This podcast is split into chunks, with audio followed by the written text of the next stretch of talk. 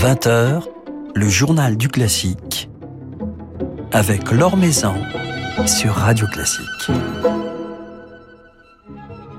Bonsoir à tous. Il jouera Chopin, les deux concertos de Chopin en une même soirée à Nancy, à l'invitation de l'association Lorraine de musique de chambre. Le pianiste François Dumont nous fera à cette occasion partager son amour pour ce compositeur. Il sera ainsi à notre micro tout à l'heure. Et puis comme tous les jeudis, Emmanuel Giuliani du quotidien La Croix nous rejoindra pour nous emmener en voyage et cette semaine c'est à Londres que nous partirons. Avant cela, quelques nouvelles du monde musical. Juan Diego Flores vient d'être prolongé jusqu'en 2026 à la direction artistique du festival Rossini. Je suis honorée d'occuper ce poste prestigieux du festival où je suis née artistiquement et travaillerai en harmonie avec le surintendant pour maintenir l'excellence dans la programmation future, a déclaré le ténor péruvien qui justement a débuté professionnellement en 1996 à Pesaro où il a fêté en 2021 ses 25 ans de carrière. Alors la prochaine édition du festival, du festival Rossini de Pesaro, se tiendra du 11 au 23 août.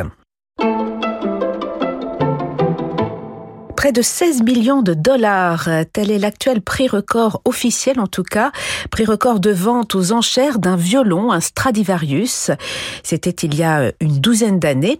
Un record que pourrait battre prochainement un Guarneri del Gesù de 1731 qui sera mis en vente les 15 et 16 mars prochains par la maison Tarisio.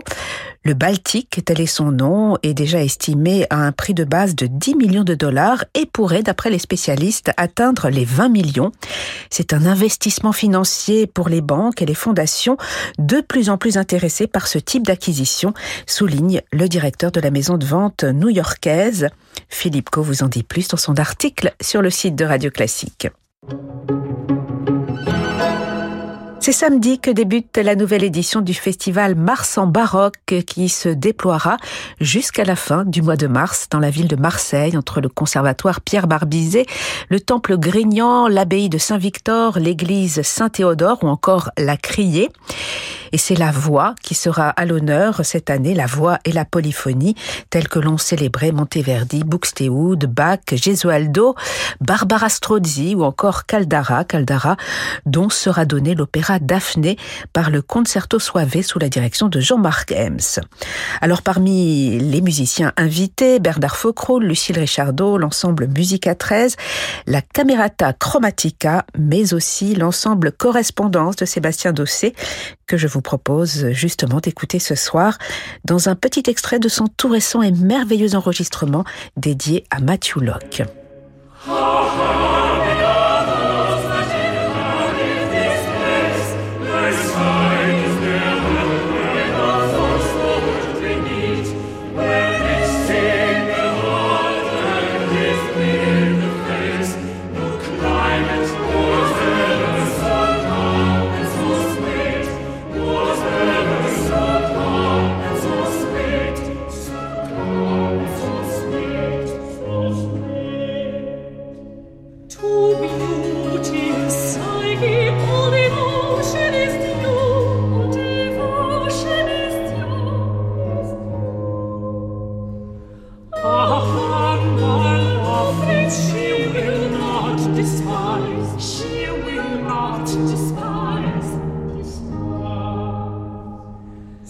The tribute is. Offered from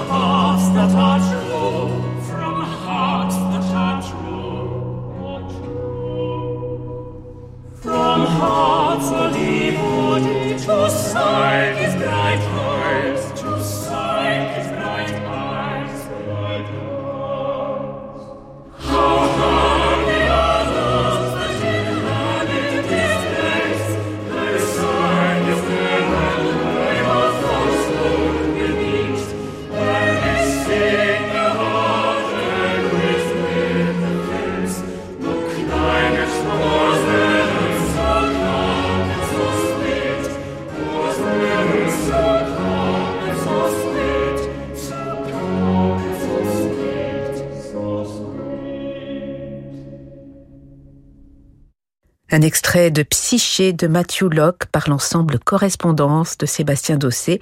Sébastien Dossé et Correspondance en concert le 14 mars à l'abbaye de Saint-Victor à Marseille dans le cadre du festival Mars en baroque qui débute samedi et se prolongera jusqu'à la fin du mois. Sur Radio Classique. Coup de projecteur ce soir sur l'Association Lorraine de musique de chambre euh, qui, ces prochaines semaines, accueillera Salle Poirel à Nancy, quelques grandes figures du piano, Alexandre Kantorov en récital, Nelson Görner en sonate aux côtés du violoncelliste Gary Hoffman et François Dumont en concerto. François Dumont qui est notre invité justement ce soir. Bonsoir. Bonsoir Laure. Alors la Salle Poirel à Nancy, vous, vous la connaissez, vous y avez déjà joué, vous y avez quelques beaux souvenirs. Oui, j'ai un souvenir d'un deuxième concerto de Brahms justement avec l'orchestre euh, de Nancy et c'est vrai que c'est une salle extraordinaire. C'est ça fait partie de ces salles qui sont bien nées, qui ont une acoustique naturelle et puis qui sont très belles aussi et c'est très propice à, à la vibration, au son, à l'émotion. Et vous avez tissé des liens avec cette association lorraine de, de, de, musique de chambre, du coup? Tout à fait, tout à fait. En fait, pour rien vous cacher, ce concert était prévu déjà et c'est tombé au moment du Covid, donc on est très très content de pouvoir enfin le donner parce que ça fait un, un moment qu'on y pense à ces deux concertos de Chopin à Nancy. Voilà, donc de, de la musique concerto, deux concertos dans le cadre d'une association de musique de chambre, et finalement euh, jouer du concerto, c'est aussi quelque part, François Dumont, faire de la musique de chambre, échanger avec des musiciens, dialoguer avec des musiciens dans un effectif un peu plus important. Tout à fait. Alors d'ailleurs, l'étymologie même du concerto, ça vient de concertare qui veut dire euh, dialoguer. Donc on est en plein dans le dialogue. Euh, c'est peut-être l'étymologie baroque du concerto. Hein. Dialoguer aussi peut-être rivaliser. Enfin, les concertos de Chopin sont déjà un premier pas vers euh, le concerto romantique, même si on n'est pas du tout dans cette opposition de masse qu'on a peut trouver ensuite chez Brahms ou, ou. Les concertos de Chopin ont été euh, composés par Chopin encore en Pologne. Il les a créés alors qu'il avait tout juste 20 ans à Varsovie. Et d'ailleurs, le premier concerto qui a été composé en, en seconde, d'ailleurs, est devenu véritablement son, cheval de bataille. Il l'a joué partout, c'est ça qui l'a fait connaître, même y compris à Paris. La première fois qu'il l'a donné à Paris dans les salons Playel était une version de chambre. Voilà. Alors, euh, ce sont donc effectivement les deux concertos de Chopin que vous jouerez, François Dumont. Ce sera le 15 mai, salle Poirel, avec l'orchestre L'Amoureux sous la direction d'Hugues Borsarello. Vous l'avez déjà fait, jouer ces deux concertos en une même soirée. Est-ce est -ce que c'est un défi? C'est toujours un défi parce que Chopin est toujours extrêmement exigeant. Et même si on l'a joué énormément, je trouve qu'il y a tellement dans cette musique tellement d'intention et en même temps on peut très vite être à côté euh, du propos. Il faut trouver la bonne mesure, euh, le bon degré de rubato, le bon degré de flexibilité, de liberté et en même temps euh, ne pas perdre la grande ligne. et puis voilà, entre ces mouvements lents qui sont absolument un, un, grand rêve, cette rêverie nocturne au, au clair de lune comme il avait lui-même décrit en parlant de son du deuxième mouvement du premier concerto. Voilà, ça, ça requiert évidemment l'inspiration. L'inspiration ne se commande pas sur mesure. mais oui, c'est un défi. Je l'ai déjà fait plusieurs fois dans une même soirée. Je trouve que ça va très très bien ensemble. Il y a des points communs dans ces deux concertos. Euh, la structure est un peu commune, même si le premier concerto donc composé en second est évidemment plus développé. Le concerto en mi mineur, c'est celui que j'ai joué à Varsovie euh, en finale, celui qu'on joue le plus. Le concerto en fa mineur, le premier est plus intimiste, mais tout aussi sublime.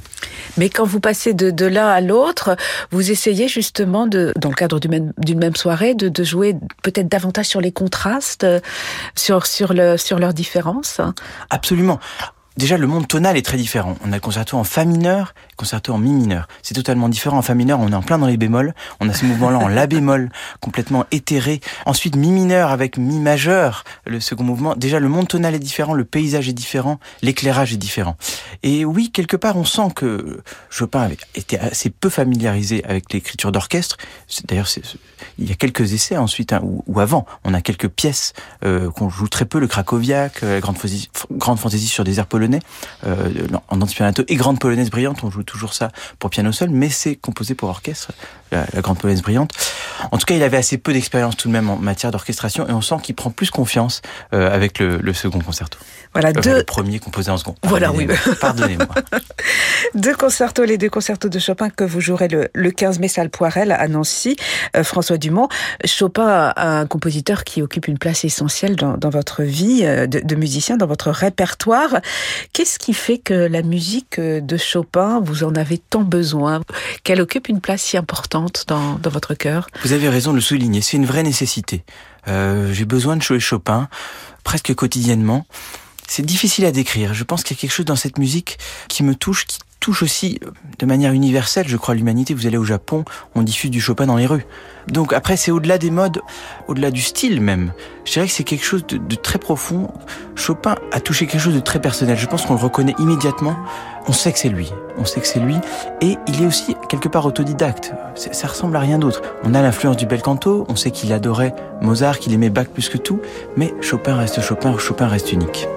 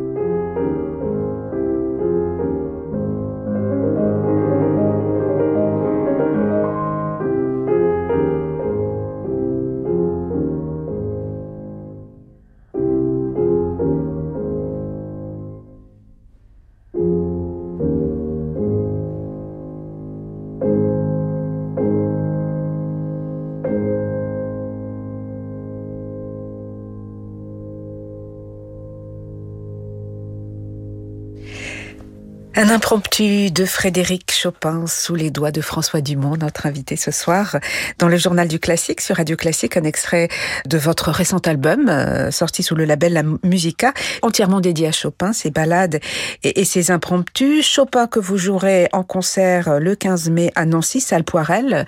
Vous jouerez les deux concertos, un concert que vous donnerez d'ailleurs également la veille à Charenton-le-Pont, le 14 mai, avec l'orchestre L'Amoureux. Chopin que vous ne cessez de jouer, d'enregistrer, de, de, fréquenter. Qu'est-ce que vous découvrez de nouveau euh, aujourd'hui dans, dans, Chopin, à force de fréquenter sa, sa musique? Qu'est-ce qui s'est récemment peut-être révélé à vous? Une certaine force dramatique, d'ailleurs, qu'on perçoit à travers ses ballades notamment et ses impromptus. Tout à fait. Schumann disait des canons dissimulés sous des fleurs, mais c'est vrai, on a, on a ça chez Chopin, on a cette grande force. Moi, ce qui me frappe de plus en plus, et chaque fois que je, je joue soit une, une pièce que je n'ai jamais jouée, ou même des pièces que je joue depuis très longtemps, quand on les étudie à nouveau, eh bien, on essaie de découvrir quelque chose de nouveau. Euh, c'est cette grande modernité. Je trouve que Chopin est toujours original et toujours très visionnaire, très moderne. Même dans des opus comme ça de, de jeunesse, on a quelque chose de très très novateur. Vous voyez, dans ces concertos, par exemple, on a le troisième mouvement du premier ou du second concerto sont basés sur du folklore. Ça, c'était quand même très nouveau. On a vu ça ensuite, euh, voilà, chez Bartok, par exemple, qui utilise la sève folklorique de son pays pour en faire une musique savante. Mais ça, déjà, Chopin l'avait à 18 ans, 20 ans. Cette stylisation du folklore national et appropriation du folklore national, et je dirais même recréation. C'est-à-dire que les mazurkas de Chopin, il y a un moment où on ne sait pas vraiment si ce sont des mélodies authentiquement euh, polonaises issues du terroir ou c'est plutôt lui qui a inventé ses propres mélodies qui sont devenues ensuite une partie du terroir. Ça, je trouve ça quand même fascinant. Mais est-ce que c'est un compositeur face auquel on se sent complètement libre? C'est un compositeur qui est tellement joué, enregistré, fréquenté, dont on a de multiples références dans l'esprit. Est-ce que pour un, un, interprète, justement, face aux partitions de, de Chopin, on, on, arrive à faire abstraction de toutes ces références? Alors, il est vrai que c'est difficile d'aborder une partition de Chopin en étant complètement ingénu avec la page blanche. On a oui. toujours des références dans l'oreille. Même si vous avez jamais joué telle balade ou telle étude, vous l'avez déjà entendu euh, par les plus grands. Donc ça, ça peut être un, une sorte de poids euh, pour l'interprète d'aujourd'hui. Mais moi, ce qui me, me, je dirais, me régénère, c'est la partition. Et même là, euh, j'en discutais encore récemment avec Jean-Jacques Goldinger, qui est peut-être le spécialiste euh, musicologue qui a le plus écrit sur Chopin. C'est vrai que les éditions sont aussi un, un, vrai problème, parce que vous avez Chopin a laissé tellement de versions différentes, de manuscrits différents, aussi des partitions de ses élèves corrigées. Donc chacune est différentes, parfois des différences infimes. Vous avez peut-être un petit accent en plus, mais des fois des vraies différences de notes. Vous jouez pas les mêmes notes. C'est quelque chose en fait qui, euh, moi, m'aide à justement euh, essayer d'avoir quelque chose qui n'est pas prévisible dans l'interprétation. Et même si vous avez entendu ou joué depuis dix ans la première balade, eh bien lorsque vous la jouez à nouveau, ce qui était le cas euh, avant-hier, j'ai joué à Brive-la-Gaillarde, voilà, quelque part, on essaie de retrouver cette, euh, cette envie euh, initiale, cette, euh, cet étonnement initial et cette, cette émotion, cette fulgurance émotionnelle qui est toujours là chez Chopin. Voilà, on perçoit votre passion euh, renouvelée pour la musique de Chopin, François Dumont. Chopin que vous avez beaucoup enregistré, mais votre discographie, elle vient de s'enrichir avec un autre, plutôt une autre compositrice, elle euh, bien moins connue, puisque on vous retrouve au sein d'un somptueux coffret qui paraîtra dans quelques jours euh, sous le label du Palazzetto Bruzane, un coffret dédié aux compositrices, et vous y jouez des pièces de Mel Bonis, et notamment une barcarolle que l'on va écouter ce soir. Il y a du Chopin chez, chez Malbonis Tout à fait. D'ailleurs, quand on pense barcarolle, on pense oui. tout de suite à Chopin, ben voilà. euh, en passant par celle de Forêt. Chopin avait peut-être pensé à une barcarolle de Rossini, mais c'est quand même lui qui a magnifié la barcarolle, et je pense que toutes les barcarolles pianistiques qui existent après Chopin euh, sont forcément quelque part influencées. Euh... Mais Melbonis également a composé de, de nombreuses mélodies, donc elle avait un attrait pour la voix, elle avait un attrait pour le chant, et elle savait, comme Chopin, faire chanter son piano. Complètement. C'est une musique d'une très grande sincérité, d'un très grand lyrisme. Elle-même était une femme extraordinaire qui a une vie aventureuse. On en a euh, justement fait un spectacle récemment avec Mathias Hénard et Helen Kearns. Voilà, une vie, une vie toute de roman, euh, un peu tragique aussi. Mais c'était une femme très forte. Euh, elle a dû laisser tomber sa passion pour la musique pendant des années pour devenir une femme au foyer, comme c'était à l'époque. On n'avait pas le droit de composer. Et puis, elle y est revenue. Elle a composé ses pages sublimes. Elle s'est adonnée à cette musique. Et je trouve que c'est la moindre des choses qu'on lui rende justice aujourd'hui. Et on rend hommage au Palazzetto Bruzane qui a su euh, mettre l'accent dessus. Voilà, à ce magnifique coffret au sein duquel figurent quelques pièces absolument merveilleuses de Melbonis sous vos doigts, François Dumont. Alors je rappelle vos prochains rendez-vous. Il y aura cette date, le 15 mai à Nancy-Salle Poirel, dans le cadre de l'association Lorraine de musique de chambre. Vous jouerez les deux concertos de Chopin avec l'orchestre L'Amoureux. Programme que vous donnerez la veille le 14 mai à Charenton-le-Pont. D'ici là, d'autres rendez-vous plus proches de nous. Le 26 mars au Théâtre des Champs-Élysées avec Michel Portal et Marc Copé. Dans quelle pièce? Alors c'est un programme assez varié. On a une pièce emblématique avec Michel Portal. Il s'agit de la sonate de Poulenc. On sait qu'il a connu Poulenc lui-même, donc c'est une grande émotion pour moi de la, jouer avec lui. On l'a répété récemment. Avec Marc Copé, nous jouerons la sonate de Rachmaninoff pour violoncelle et piano. On sait que c'est l'anniversaire Rachmaninoff. Mmh. Et on sera réunis ensuite dans le trio de Brahms. Voilà, donc musique russe, musique allemande euh, et musique française. L'amitié musicale, voilà, l'universalité. D'autres rendez-vous, le 22 avril, vous serez en récital à Dinard, où vous jouerez euh, Mozart, Debussy et Chopin. Et puis également euh, un rendez-vous au Musikverein de Vienne. Des débuts sur cette scène viennoise Totalement, début sur cette scène, c'est aussi quelque chose que j'ai vraiment hâte. Aussi là, on aura les quatre ballades de Chopin pour commencer, et deuxième partie, un programme français qui se terminera avec la valse de Ravel. Alors j'ai trouvé que c'était quand même une grande chance de pouvoir jouer la valse de Ravel à Vienne. Ah bah Et puis à noter également, début juin, une tournée avec euh, le merveilleux Orchestre National de Metz sous la direction de son chef David Ryland. Et là, ce ne sera pas Chopin, mais Liszt.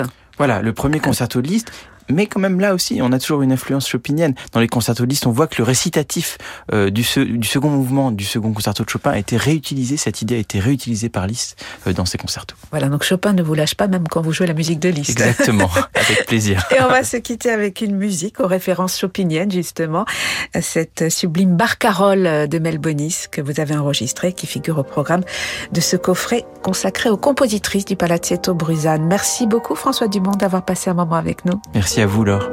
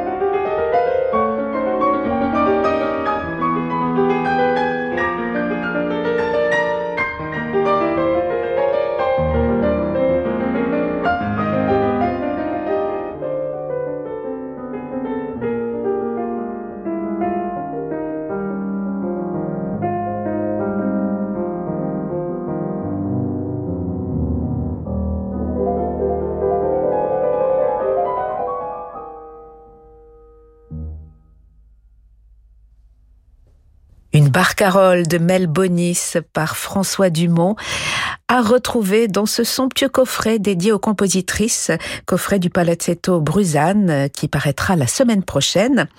François Dumont sera donc l'un des invités de l'association Lorraine de musique de chambre. Il jouera ainsi les deux concertos de Chopin le 15 mai, salle Poirel à Nancy, avec l'orchestre Lamoureux sous la direction d'Hugues Borsarello. Le coup de cœur de la Croix avec Emmanuel Giuliani.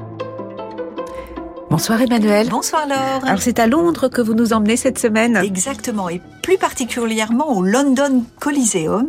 À la fin de l'année dernière, parmi les nouvelles plutôt inquiétantes sur la situation économique et sociale de nos voisins britanniques, l'annonce de la possible fermeture de l'English National Opera avait ému le monde musical. Cet English National Opera, il est installé dans l'immense London Coliseum, au centre de la ville, tout près de la National Gallery et encore plus près de l'église Sainte-Martine in the Fields, bien connue aussi pour les amateurs de musique. Et l'ENO, c'est une institution lyrique qui compte en effet beaucoup dans le paysage lyrique anglais. Impossible de ne pas remarquer son étonnant bâtiment avec sa haute tour surmontée d'un globe ajouré. Côté programmation musicale, l'ENO, qui a été fondé il y a plus de 90 ans pour rendre l'opéra accessible à tous, c'était sa mission, possède plusieurs caractéristiques singulières.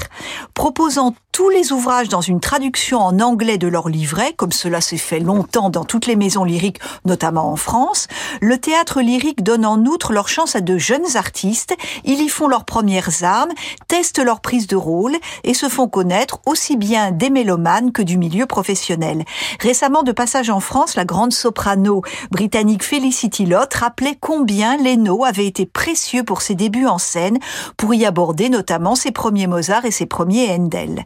Mais hélas, en raison de motifs de subvention en berne, elle devait même être totalement supprimée. Leno menace fermeture. Alors un sursis d'une année lui a été heureusement accordé, mais il ne s'agit pour le moment que d'une bouffée d'oxygène provisoire. Il a été aussi question de délocaliser l'institution, lui faisant quitter Londres pour Manchester, mais la proposition a été refusée. Alors choqués, inquiets surtout, public et professionnels ont lancé une pétition parrainé par une autre grande figure lyrique britannique, à savoir le baryton gallois Bryn Terfel, que nous aimons tant aussi, et une banderole hashtag Loveno imprimée sur un fond rose vif qu'on ne peut pas manquer, s'étale sur la façade. Et pourtant, Emmanuel, dans les jours qui viennent, Leno propose une très belle affiche. Mais oui, il faut y aller. Euh, cette épée de Damoclès au-dessus de l'opéra appelle en effet que nous nous attardions, voire que nous prenions l'Eurostar pour euh, suivre sa belle programmation de fin d'hiver et on va voir que le répertoire est très divers. Voici en effet L'Or du Rhin, le prologue de la tétralogie de Wagner jusqu'au 10 mars, mais aussi Akhenaten de Philippe Glass qui lui succède à partir du 11 mars, puis la magnifique ville morte de, Korngold, pardon, à partir partir du 25. Donc des dieux germaniques, un pharaon de l'Égypte antique, et puis dans Korngold, un veuf inconsolable aux proie aux souvenirs de sa bien-aimée. Voilà des héros d'univers très différents, preuve que l'opéra, Aleno en particulier, aborde des intrigues, des styles et des écritures multiples, du post-romantisme allemand jusqu'au minimalisme américain, et tout ça à Londres. Et c'est avec Korngold que nous nous quittons, une voix divine, celle de Kirite Kanawa dans la très belle romance de Marietta.